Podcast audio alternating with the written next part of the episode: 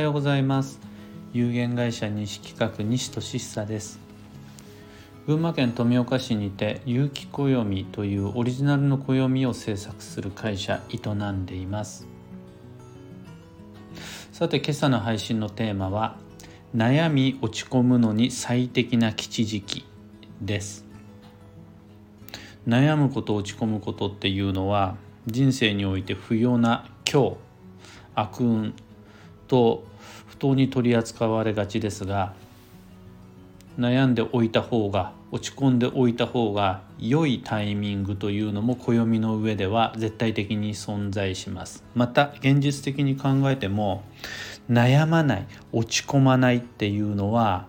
まあまあのリスクだったりするのでせっかくだからこのタイミングで悩んどきなよっていうのは運勢に存在します。そんなお話を落ち込むということだけでなくバッドな状態になって他者に依存するであるとか自分を見失うであるとか答えが出ないで暗くなっちゃう。もしくは複数の選択肢の間で迷って疲弊する。っていうのは確かにその時だけを切り取った一時的な心情としては不運に感じるかもしれないですが必要があって必然的にそうなるなら長い目で見れば基地となります何が必要でどれが必然かっていうのは暦の上で運勢通りに悩むべき時に落ち込むべき時に落ち込んでいけばそれは実は基地ですよっていう時があるわけです。これはサイクルで決まるんですが自然な自然の大きなサイクルの中では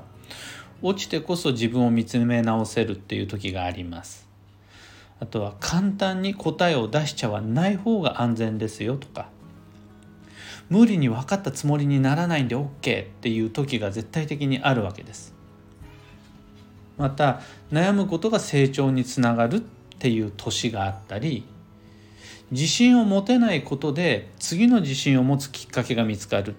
そういう日そういう月があります。代表的なのが土曜です。土曜中っていうのは変にアゲアゲになっちゃわない方が流れには乗りやすいです。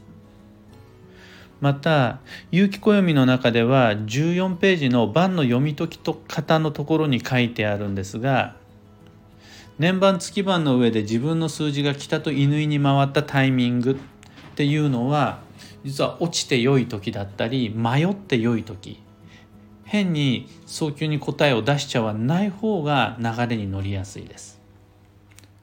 それ以外にもいわゆる思春期であるとか成長期っていうふうに言われるタイミング。これは年齢によって決まってくると思うんですがそういう時壁にぶつかるタイミングっていうのは実は落ちといた方がいいですよ。必ずそれが未来将来における自分の成長につながりますよっていうのが必然的に巡ってきます。全員平等のサイクルです。同じ数だけ同じ期間だけやってきます。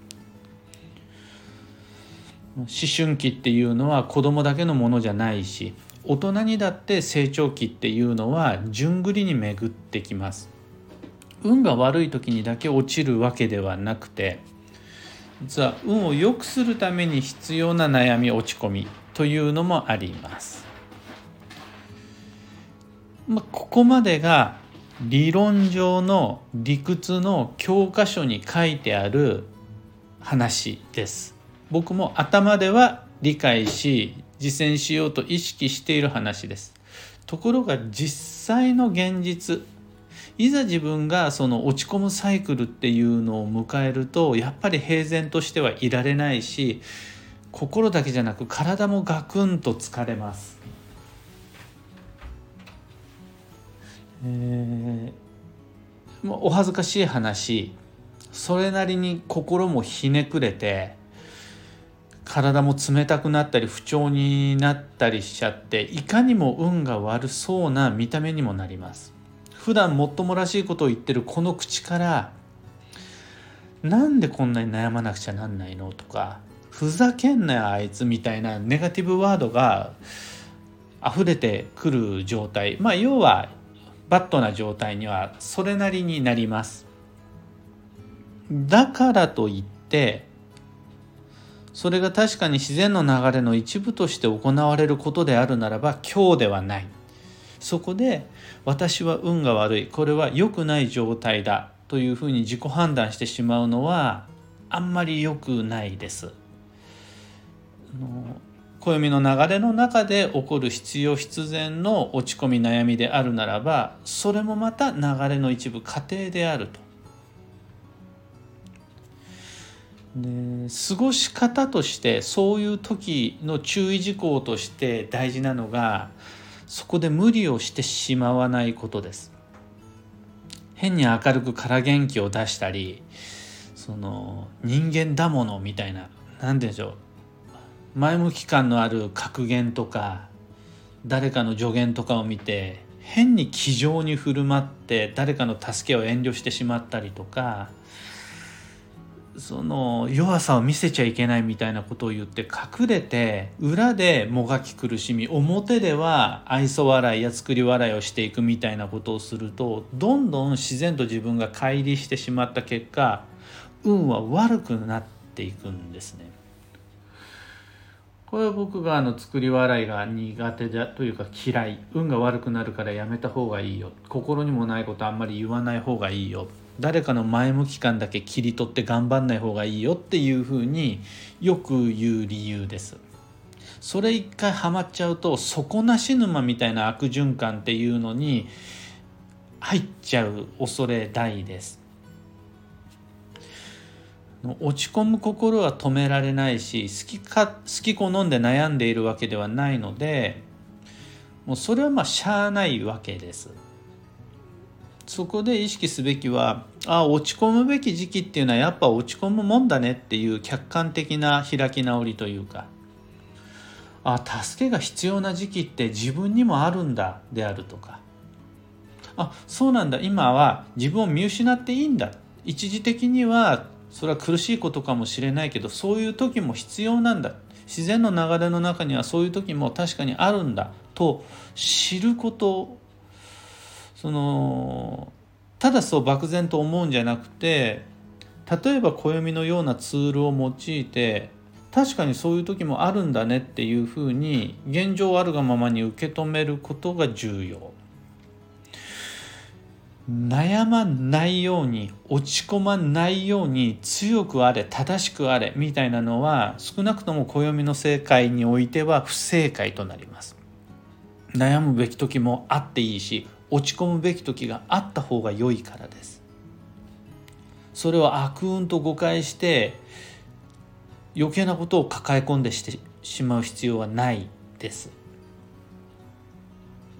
なんなら暦の読み方を知って次の土曜はいつか次に自分の数字が来たと犬に回るタイミングはどこか次の自分にとっての成長期開運期はいつかを先読みすることができるようになると運が良くなる前向き感前向きな方法だけじゃなくて停滞期の過ごし方であるとか成長期における注意事項っていうのも分かるのですごく健康的だなヘルシーだなまた自然の流れと同調できるのでとてもオーガニックなライフサイクルっていうのを手に入れることができるようになります。僕もまあ僕こそまだまだうん成長段階において定期的に落ち込み悩んでは周りに迷惑をかけてしまうんですがそれでもなんとか自分の運をそれなりに維持できてるなっていうふうに自分で思うのはあそうそうそう今はそういう時期だからそれでいいんだっていうふうに変に落ち込み悩むことを否定せずそういう時も必要な過程の一部として上手に過ごせているからじゃないかなっていうふうに思いながら今日も明日も暦を読んでいます。今回のお話はそんなところです。最後にお知らせを。暦部という学習オンライン講座やってます。毎月第1第3土曜日の21時から1時間60分。あの60分のライブ配信をしています。歩行動画もあるのでその歩行動画では